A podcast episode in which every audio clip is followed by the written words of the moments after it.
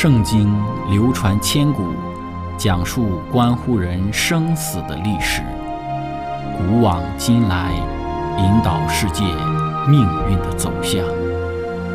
圣经历经风雨，见证真爱永恒的真理，惊天动地，拯救堕落罪孽的生灵。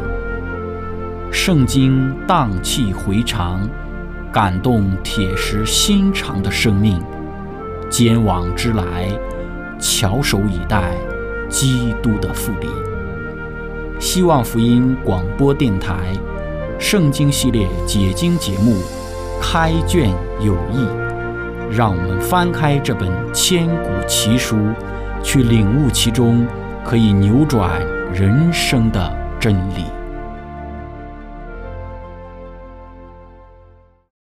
亲爱的听众朋友，平安！欢迎您收听《圣经解经》节目《开卷有益》，我是您的朋友志成。今天我们学习的圣经是在创世纪的二十六章六到十一节。经上记着说，以撒就住在基拉尔，那地方的人问他的妻子，他便说：“那是我的妹子。”原来他怕说是我的妻子，他心里想。恐怕这地方的人为利百家的缘故杀我，因为他容貌俊美。他在那里住了许久。有一天，非利士人的王亚比米勒从窗户里往外观看，见以撒和他的妻子利百加戏玩。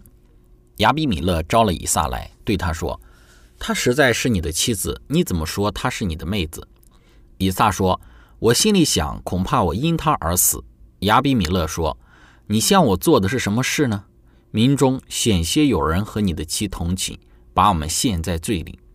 于是亚比米勒小谕众民说：“凡沾着这个人或是他妻子的，定要把他致死。”亲爱的朋友，今天我们一起学习的主题是以撒的欺骗。开始学习之前，我们一起聆听一首诗歌《永恒的生命》。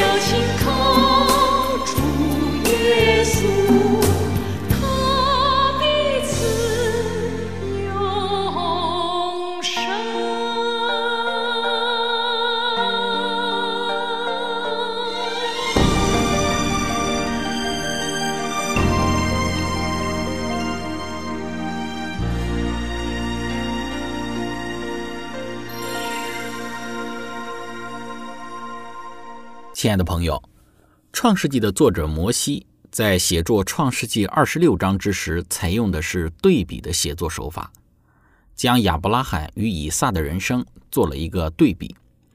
如果我们比较仔细的研究或者是阅读《创世纪》二十六章的话，我们会发现这一章里面所记载的以撒所有的经历，在《创世纪》二十六章之前，亚伯拉罕都有经历过。我们从几个方面可以看出。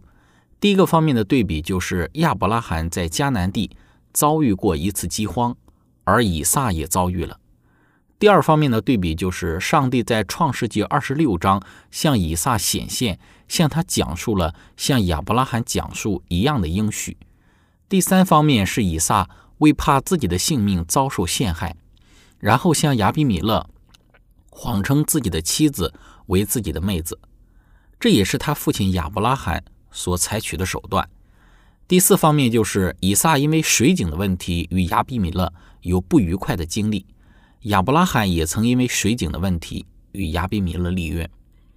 这些对比非常有趣。我们今天针对第二个对比，以撒欺骗亚比米勒的行为来进行一些的学习和反思。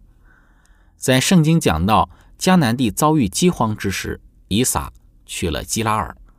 在基拉尔那个地方，有人问他的妻子，他便说：“那是我的妹子。”原来他怕说是我的妻子，他心里想，恐怕这地方的人为利百家的缘故杀我，因为他容貌俊美。圣经注释说道：“正如亚伯拉罕曾声称他的妻子是他的妹子，以撒也是如此。但是上帝保护利百家的方式却与保护撒拉的方式截然不同，任何人都没有碰着他。”这个经历是以撒生平之中偏离绝对正直的唯一记录。对自己的行为感到羞愧的亚伯拉罕，可能没有在这一方面以自己的失败来去警告以撒，但是更有可能的是，亚伯拉罕告诉了以撒。但正如生活之中经常会发生的那样，以撒必须以痛苦的经历学会自己的功课。父母的罪是非常容易保持在他们儿女们身上的。但遗传而来的弱点，从来不能使儿女免于他们个人对于自身错误所应该去承担的责任。亲爱的朋友，我们从以撒欺骗谎言的这个表现中，以及圣经注释里面这一段的论述，我们有三个方面的学习。首先，第一方面就是父母的行为多少都会给孩子带来影响。我们不是绝对说父母怎样，孩子就一定怎样，但是父母的行为品质。确实对于孩子的影响深远。对于亚伯拉罕而言，他作为信心之父，他对上帝的信心与顺从也一定在影响着以撒，因为在以撒的人生之中体现了对于上帝的信心和顺服。在以撒他还年少的时候，亚伯拉罕带着他到摩利亚山，要将他献为燔祭。那以撒凭着对于上帝的信心，他表现出了极大的顺服。在自己娶妻的事情上也表现出来顺服。因此，我们说以撒的人生这些信心与顺服的榜样，与亚伯拉罕的信心和顺服有很直接的关系。亚伯拉罕的信心直接影响着自己的儿子对于上帝的信和顺服。但是亚伯拉罕他人生之中几次人性软弱的体现，也在影响着以撒，使得以撒也犯了与亚伯拉罕一样的错误。但以撒可能表现的会比他父亲稍微好一点。例如讲到以撒与利百加结婚将近二十年都没有怀孕，以撒并没有因此学习他父亲的方式去另娶一个妾来生出孩子，他采用的方法与自己的父亲是不同的。他乃是去求问上帝。我们不知道他祷告求问了多久，但是最后我们看到利百加怀孕了，而且是双胞胎。另一方面，我们说以撒没有受到他父亲的影响，但是在以谎言保全自己性命这一件事情上，以撒还是犯了他父亲同样所犯的错误。那么，在《富林信徒的家庭》这本书里面说到，父母的志向越高尚。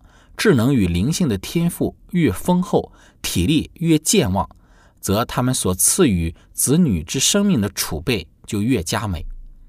父母培养自己最佳的本质，就等于发挥一种改良社会、提拔后裔的影响力。母亲的思想和情绪，对于他传与自己孩子的一切有极大的影响。假若他容许自己的心意专注于本身的情感。假若他放纵自私的心意，假若他是苛求易怒的人，那么孩子的性情就必证明这一个事实。因此，许多孩子生来所继承的特性，几乎都是那一种难以制胜的犯罪作恶的倾向。众生之敌对这事的了解，比许多做父母的更清楚。他要将他的一切事态都施于母亲身上，因为他知道，母亲若不抵抗他，他便可以借着他影响他的孩子。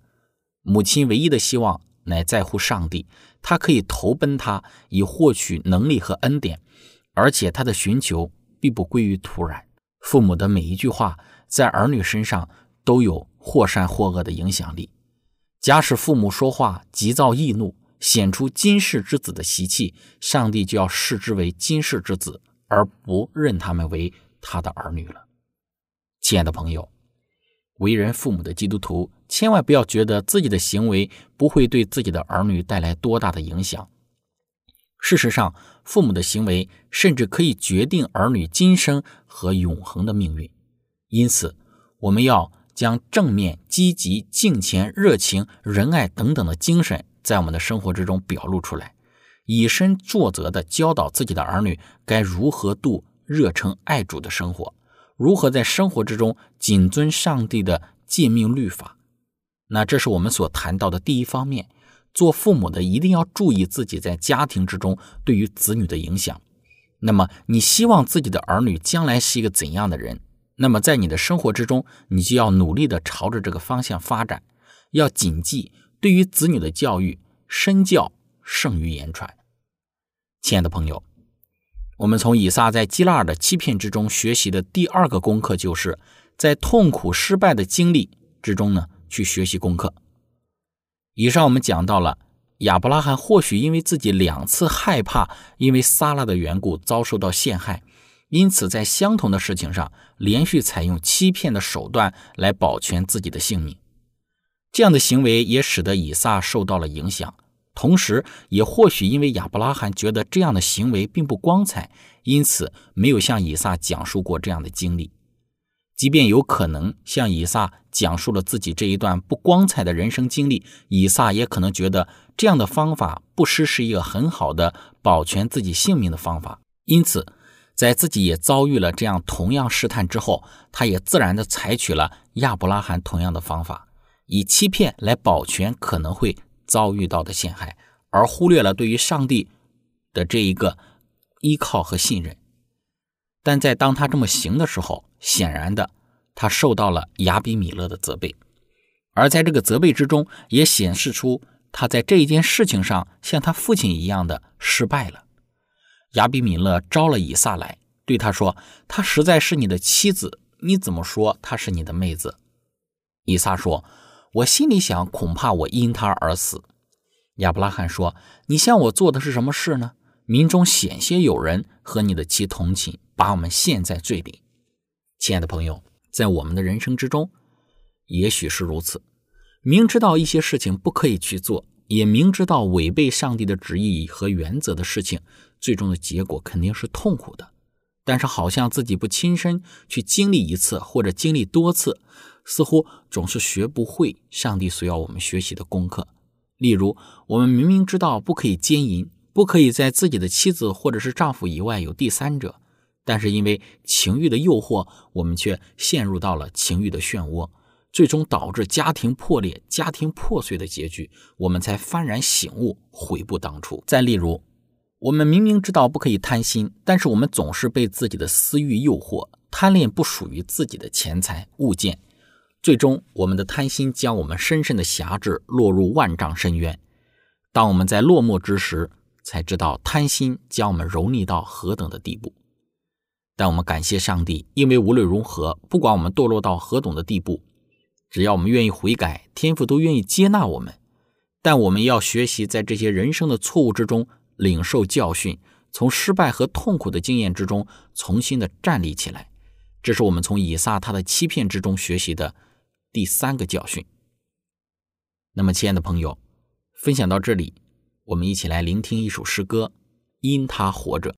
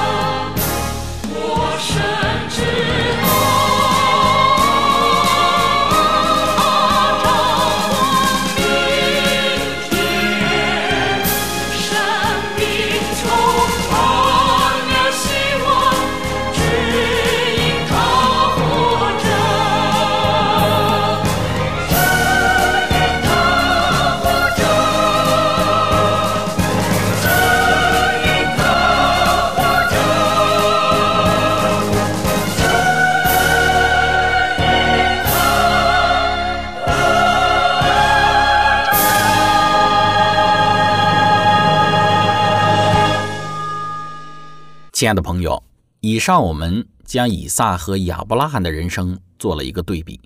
我们看到以撒人生之中所经历的，与亚伯拉罕的人生经历有许多的雷同，甚至有的时候可以看到几乎一模一样。特别我们讲到了以撒在基拉尔对于亚比米勒的欺骗，以撒犯了自己父亲当年所犯的一模一样的错误。从以撒的欺骗之中，我们有三个学习的功课。以上我们讲到了两个，第一个就是身为父母。我们要深刻明白自己的行为将会何等深远地影响着自己的儿女。第二个就是要从痛苦和失败之中学习教训，不要重蹈覆辙。接着我们来讲第三个，从以撒的欺骗之中，我们所学习到的功课就是：父母的罪是很容易保持在他们儿女们身上的，但遗传而来的弱点从不能使儿女。免于他们个人对自身错误所应承担的责任，也就是人人都要为自己的罪负责。我们说，从以撒的欺骗之中，我们学习到的第一个功课是：父母会对自己的孩子带来深远的影响，父母的失败也会多多少少遗传给自己的孩子。但是，做子女的不能说，因为自己的父母给自己带来了这一方面的遗传。所以自己有这方面那方面的软弱是不应该被追究的，那不是这样的。按照圣经的教导，以西结书十八章二十节，唯有犯罪的，他必死亡；儿子必不担当父亲的罪孽，父亲也不担当儿子的罪孽。一人的善果必归自己，恶人的恶报也归自己。亲爱的朋友，谁犯罪谁受罚，即便是做儿女的。从父母那里遗传了许多父母的软弱，但仍旧不能因此免责。在上帝那里，只有一种的替代被承认，就是耶稣基督的替代。父母不能替代儿女受罚，儿女也不能替父母受刑。每个人都要为自己的错误行为付上代价。或许有些人觉得不公平，为什么从父母遗传而来的罪必须要由儿女来承担呢？事实上，上帝已经为人预备了赎价，就是基督，人人都可以借着基督的救赎，罪恶得免，不被定罪。但是因为人自己的选择，仍旧需要承担自己犯罪所带来的痛苦。借着耶稣基督的救赎，永死的一个刑罚，他已经为我们付上。但是因为我们自己犯下的错误，自己也要承担自己罪恶带来的这个痛苦。那么从这个角度上来看，上帝是公平公义的。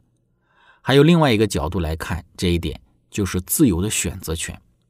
对于以撒而言，确实自己的父亲在这一方面没有给自己做一个好的榜样，但是以撒却可以运用自己的自由选择权，不要去按照他父亲亚伯拉罕欺骗的榜样去行。他可以选择相信上帝会保守他。相信上帝一定会眷顾他的妻子、他的家庭，因此，我们从自由选择权的角度来看，每个人都要为自己的错误负责，不能将自己的错误归到他人或者是环境上面。我们应该有的态度就是，即便我们的原生家庭之中给我们带来了许多不好的、负面的教导，但是当我们明白真理的原则之时，我们靠着上帝的恩典。我们靠着上帝的能力做出符合上帝心意的选择。